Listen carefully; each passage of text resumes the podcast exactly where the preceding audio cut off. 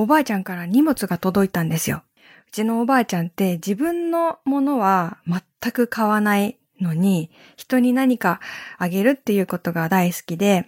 一年に一回ぐらいかな、食べ物とか親戚中送ってくれたりするんですけど、親戚はね、だいたい家族の数で言うと5かな ?5 家族分ぐらい同じものを送ってくれることもあれば、なんか選んでねって言ってカタログギフト的な時もあって、カタログギフトって言うとちょっと違うのか、あの、おばあちゃん側にカタログがあって、で、事前に選んで送ってくれるっていうか、おばあちゃんから、こう、ラインナップの画像がね、送られてきてね、何番かいいか自分たちでそれぞれ選んでねって言われて、で、それぞれ各自おばあちゃんに伝えるんですよ。でね、そのカタログもね、100種類ぐらいあるのかな？なんか、あの、ハムとか海鮮とかお惣菜みたいなやつとか、いろいろちょこちょこってこう、なんか保存しておけるみたいなやつがあって、最近はそれを自分たちで選んで、おばあちゃんが送ってくれるっていうパターンが多いんだけど、で、この間ね、本当に驚いたのが、全然示し合わせてないんですよ。そのご家族分、それぞれの家庭がそのカタログの中から何を選んだかって知る由もない状況で、5つの家族全部が揃って、ちまきをリクエストしてました。ちまき好き一族でした。藤岡みなみのおささらナイト皆さんこんばんは。由緒正しきちまき好き一族の藤岡みなみです。由緒も何もあったもんじゃないんですけど。びっくりしたね。あんなに種類あったのにみんなちまきってって思いましたね。今週もポッドキャストオリジナルでお送りします。本編と同じハッシュタグおささらナイトをつけてツイッターとかに感想を書いてくれるとすごく楽しいです。私が。いやー、締め切りをね、追ってます。締め切りに追われてるんじゃないです。締め切りを追ってます。私実は1月10日までに締め切りが10本以上あって、現行のね、締め切りが。クリスマスも年末年始もお正月もあったもんじゃないっていう量ですよね、これって。うん。いつもだったらね、私、締め切りの前日ぐらいまでに完成がで、あの、原稿が完成してたら、まあ、まあまあいいし、3日前とかに仕上がってたら万々歳なんですけど、今はね、おりゃおりゃおりゃーって、その1月10日までのものをすべて年内に終わらせる勢いで進めてますよ。だから締め切りに追われてるんじゃなくて締め切りを追ってるんですよ。昔はね、締め切り当日に取り掛かるっていうことも多かったんですけど、最近はそれは全くやんなくなったけど、小学生の頃なんかはもう9月に入ってから、9月に入って最初の土日に夏休みの宿題やったりとかもね、してたんですよ。もうでもね、30代になったらね、ようやく気づいたんですよね。締め切りの日まで宿題を残しておくと、気持ちが辛い。普通だけど、本当に今までは宿題自体が辛いのか、それとも残り時間のなさが辛いのか、そこもあんまり自分の中で分かってなかったところがあったんですけど、全然締め切りとか余裕がある意識すらしなくてもいい時期に事前に取り掛かると、こんなに気が楽なんだっていうことに、もう最近気づいて、もうあれって焦るのがしんどかっただけであって、作業自体は別に嫌じゃないんだなって思いまして、まあ皆さんもう全然ご存知だと思いますけど。私はそれに大人になってから気づきまして、あとね、早めにやってる自分偉いってこう調子に乗れるっていうのも事前にやることの良さですよね。それによって集中力が上がるから、焦りって本当に邪魔なものですね。もう、焦ってたら気持ちが落ち着かないだけだから、調子に乗って作業した方がいいと。これが一番効率がいいんだってことにやっと気づいたので、1月4日って言われた締め切りもあったんですけど、なんか、それはこの間も言ったんだけど、ちょっとすいません。1月4日締め切りだと、あの、お正月の私のゆったり気分が、とか言って、めちゃくちゃわがまま言って、あの、1月9日にしてもらったものもあるんですけど、でもそれも結局、今ね、こう収録してる時点でね、もう終わらせちゃったの。でもさ、とんだ迷惑だよね。伸ばしてくれって言ってんのになんだよって感じ。だけど、でも本当私、そのぐらいの気持ちの余裕がないとまともに取り組めないタイプなんですよ。1月4日でもまだ、今やるのでもまだ焦るなと思ったから、1月9日って言ってもらっといて今やるぐらいの心の余裕でやりたかったのよ。わがままだね、本当に。そういうのが自分を乗りこなすということなんじゃないかな。違うかな？違うかもって思ってます。ねえ、もしも今年中にその10本を終わらせられたらお正月超気持ちいいだろうし、1月10日はね、おじいちゃんの一周期もあるので、おじいちゃんに集中したいじゃないですか。だから今、待ってろじいちゃんって感じで、そういう気持ちで締め切りを追ってます。じゃあコーナー行きましょう。本のお誕生日です。なんじゃって感じですけど、実はね、あの夏ぐらいに、あの水木書林っていう出版社の岡田さんっていうお世話になっている編集者の方とお話ししていて、何気ない会話の中で、発売直後だけ宣伝を頑張る風潮があるけど、そうじゃなくて、本のお誕生日っていうのも毎年祝ってあげると楽しいんじゃないですかっていうふうなことをおっしゃってたんですよ。その通りだなと思って、まあ、出版社も著者も忙しいから本をね出したってその後どんどん流れていっちゃうっていうところもねどうしてもあるんですけどでもそれってもったいなくてみんなで時間かけてもう1年とかものによっては2年とかかけてもっともっとかけてね魂込めて作った本じゃないですか。それって本当にまさに誕生したものだからこの世に。長くめでてあげたいし、本ってきっとそういう愛し方が合ってると思うんですよ。その、一時的なものじゃなくて。というわけで、12月21日に、私の本、増やすミニマリストの1歳の誕生日がありました。というわけでね、勝手にここでお誕生日会をやらせていただきます。すいません。おめでとうありがとうありがとうおめでとうはい。ね、1歳、よちよち1歳になりました。発売から1年が経ったわけなんですけど、この本の周りでどんなことが起こったのかみたいなことをちょっと振り返れたらと思います。1年後の答え合わせみたいなね。こう、どうなるって予想してて、実際どうなったのかみたいな話をね、すいませんが、ちょっとお付き合いいただければと思います。何個あるかな ?3 つ、3つあります。その1、ふやみに1歳、1年経って気づいたこと。10万部売れなかった。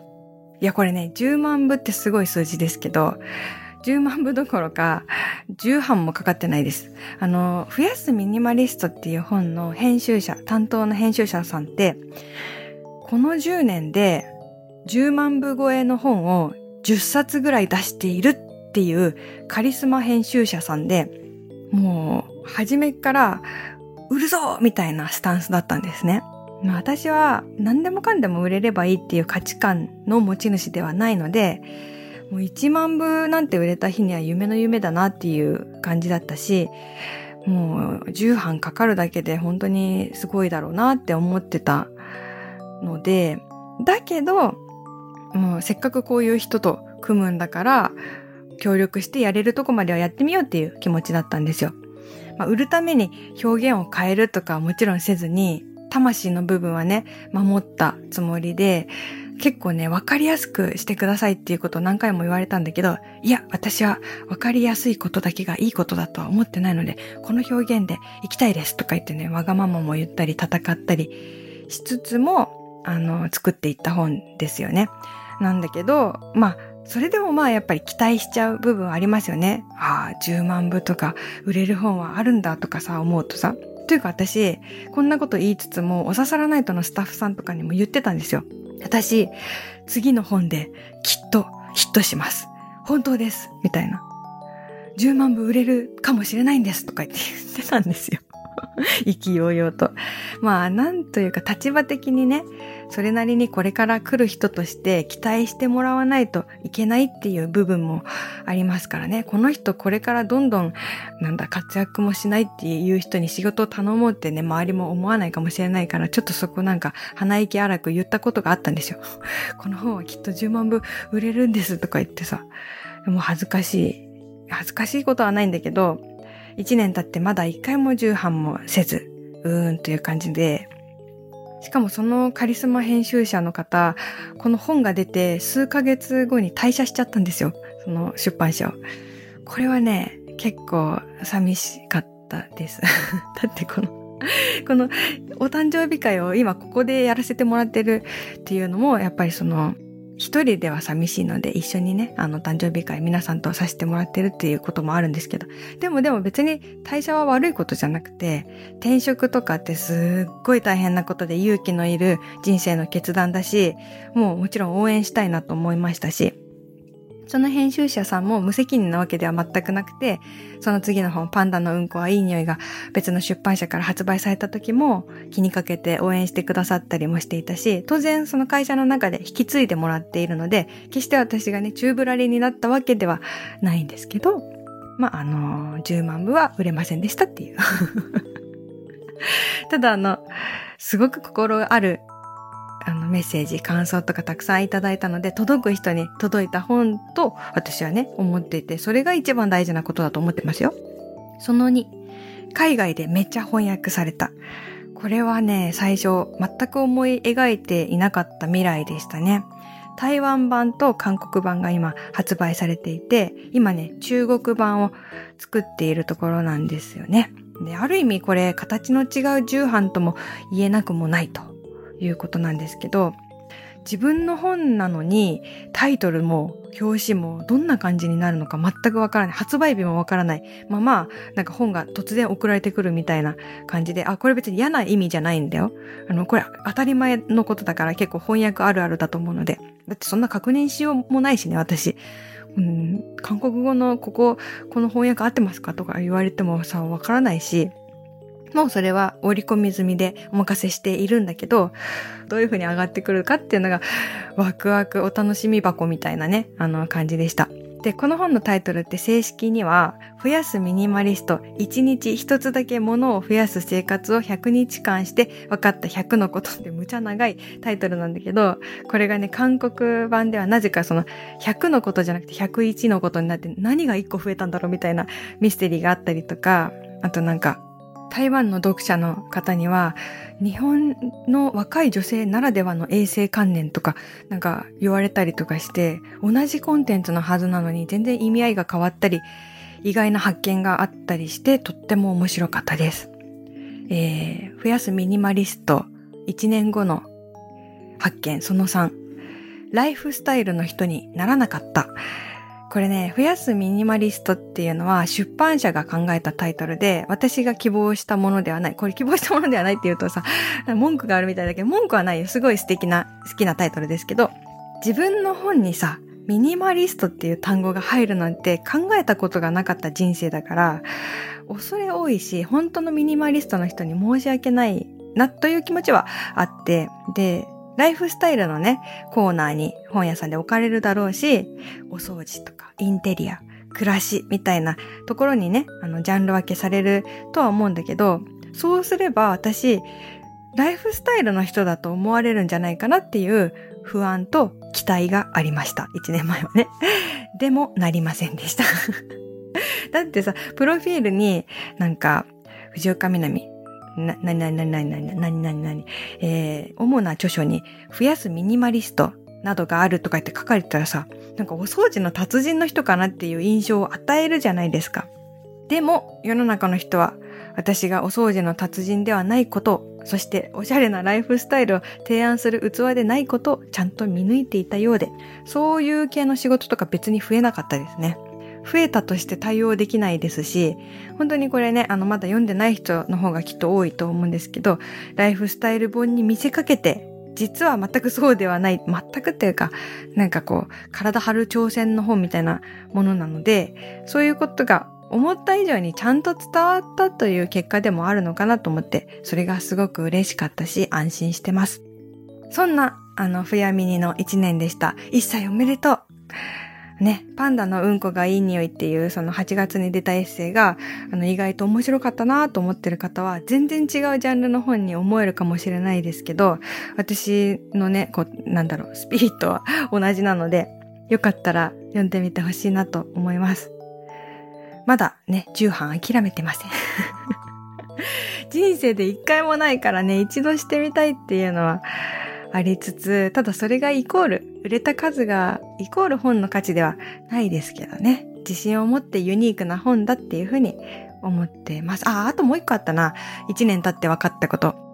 こう、ミニマリストってタイトルだからか、メルカリでめっちゃ売られているっていう、そ のなんか情報は読んだら、もう本は情報だと、なんか思ってる人が多かったのか、その本は読んだら売るみたいな行動にハマったのか知らないですけど、まあ、この増やすミニマリストっていう本の中では、あの、めちゃくちゃ本をこだわってるというか、ミニマリストにあるまじき本をめちゃくちゃ取り入れる生活をしてたんですけど、でもなぜかメルカリでめちゃ売られたっていうのありましたね。まあそんなこんなありつつ、すいません、シェアさせていただきました。1周年おめでとうございます。細く長く、細く長くって言ったらなんかまるでストローみたいだけど、あの、愛されたらいいなと思っております。じゃあ皆さんからのメールとこを読んでいこう。え、今週はね、ちょっとね、テーマのメールもいただきました。今年あったこと。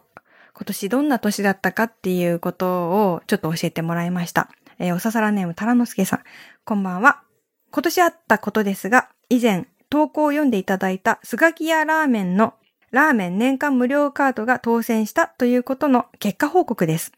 なんと1年間で286杯いただきました。コロナの影響から時短営業で仕事上がりに行けない日もありましたが、飽きることなく食べ続けられたのはやはり美味しいから。学生時代の部活帰りによく食べていて、大人になっても無償に食べたくなるラーメン。1年間本当にありがとうございました。ちなみに、1杯500円とすると、14万3000円分食べたことになります。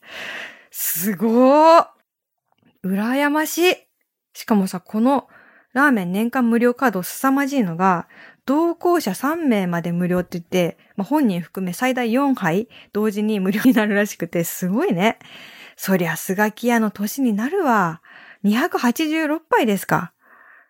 ええー、この人に今年の1文字書いてくださいって言って大きい筆渡したらカタカナでスって書くかもしれないですね。それか先割れスプーンのシルエットを描くかもしれないですね。いいなこんな面白い年私も過ごしてみたいな。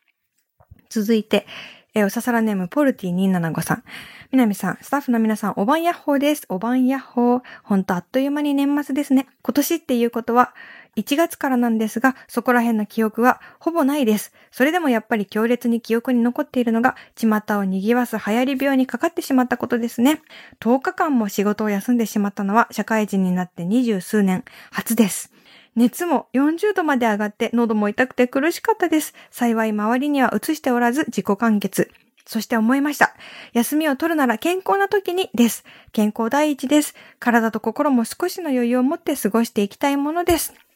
そして先週の放送で夜が短く16時には夜の雰囲気やめてくれとのことで大変共感しております。仕事が終わる頃には真っ暗です。早起きしたらいいという人もいるとのことでしたが、これも違うなって思いました。5時半に起きて雪かきするんですが、その時点でまだ星空とお月様が見えています。夜です。これはもう本を読んだり、ゲームをしたりなど、家の中でできる夜の時間を楽しむ方法を構築するしかないっす。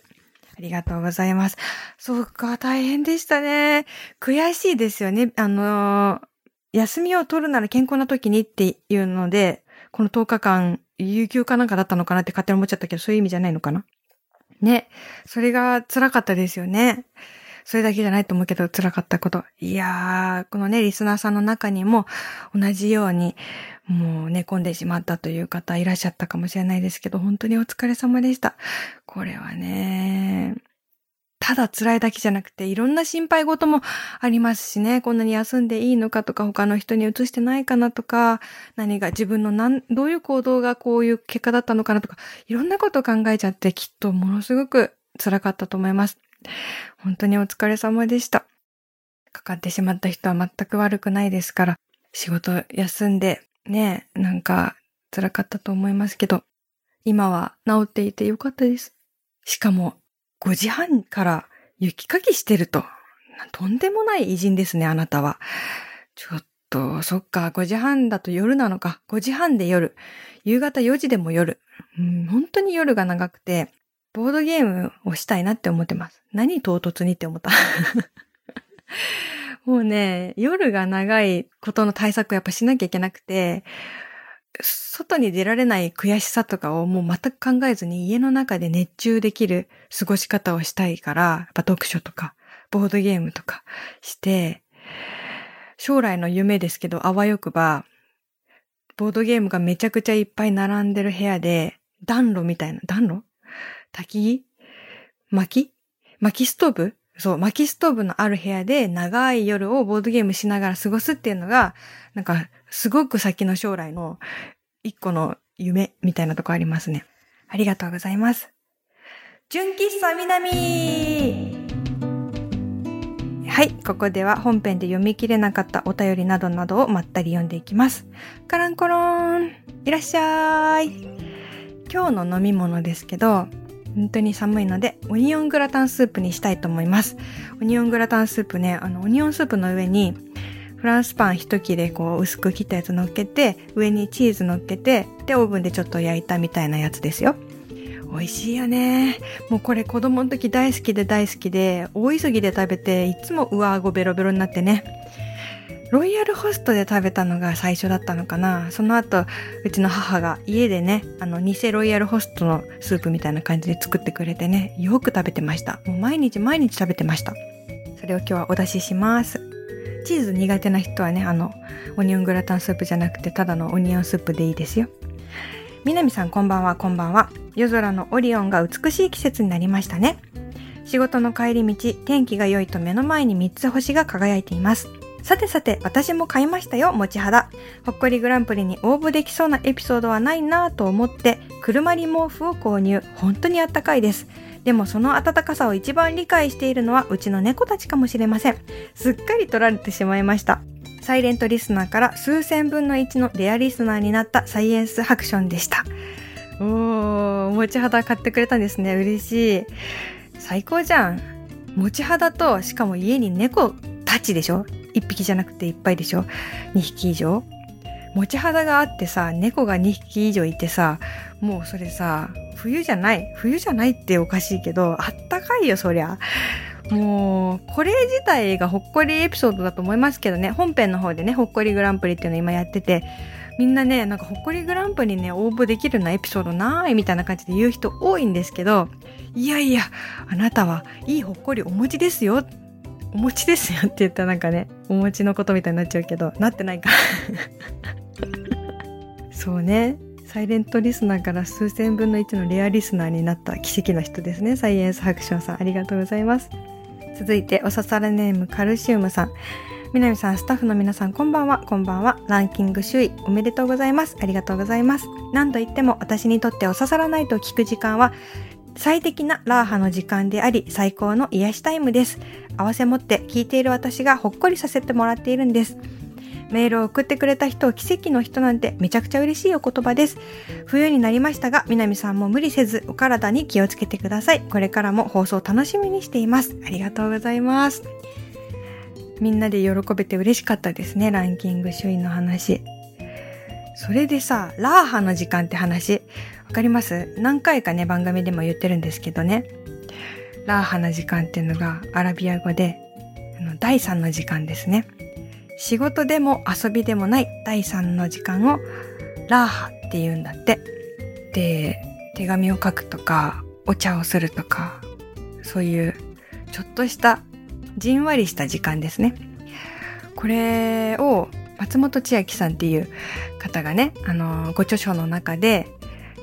紹介していて、私がそれがすごく心に刺さったので、お刺さらないとでね、何回も言わせてもらってるんですけど、いや、人生で一番大事なことじゃんってなったよね。ラーハ。こうラーハって言葉、その言葉を知るだけで、概念をインストールできるというか、私の人生にラーハの概念めちゃくちゃ必要だわって思えたんですけど、ちょっとね、あの提案なんですけど、このポッドキャストでラーハのコーナーもやりましょうかね。前ね、ちょっとやってたと思うんですけどね、本編かなこれ、定番コーナーとしてやりたいな、やっぱり。うん。皆さんのラーハな時間をシェアして、それぞれね、取り入れたいものは取り入れていけば、長い長い夜も、なんか、暖かく、心地よく過ごせるヒントになる気がして、例えば私昨日すごいラーハだったのが、本当に面白いことでも何でもないんですけど、お風呂掃除をしながらラジオを聞く時間、むちゃくちゃラーハでしたね。まあ、普段のお風呂掃除じゃなくて、もうちょっと大掃除の時期だしと思って、がっつりめにやったんですけど、なんか永遠にお風呂掃除終わらなければいいのにって思うぐらいなんか没頭できて、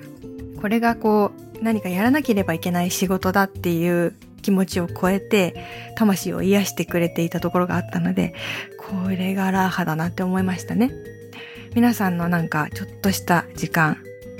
こう何とも言えないその時間自体を味わっているみたいな時間あったら教えてください。ほんと何でもいいですよ。コップ一杯の水を飲む時ですでもいいですし、寝る前にハーブティーを飲む時です。なんか飲み物ばっかりのネタにしちゃった。仕事でも遊びでもない時間だからね。はい。皆さんのラーハな第3の時間教えてください。他にも教えてほしいことがたくさんあります。えー、ちょっとした疑問、本当にそうかな？のコーナー、それから1ヶ月に1回は思い出しますのコーナー、日常アンサーソングのコーナー、そして皆さんの日常の音、えー、ミックステープのコーナー、妄想北海道旅行のコーナー、ラジオネームを考えるコーナーなどなど、えー、いろんなコーナーが乱立しております。助けてください。宛先は、みなみアットマーク stv.jp。あとね、引き続き、来週の最新回が31日なんですよ。なので、引き続き今年こんなことがそういえばあったな、みたいな、あの大きなことじゃなくて全然結構なので、それもまた教えてもらえたら嬉しいかもしれないです。さあ、というわけでね、これからね、寝る人とか、今から一日が始まる人、ポッドキャストだからいろんな時間軸の人がいると思いますけど、あのー、皆さんがね、今日、ラーハな時間が過ごせますように、来週からも皆さんが第3の時間、ほっこりラーハな時間をきっと過ごせます。かっこ予言ということで、来週もまたこの場所でお会いしましょう。お相手は藤岡みなみでした。またねー。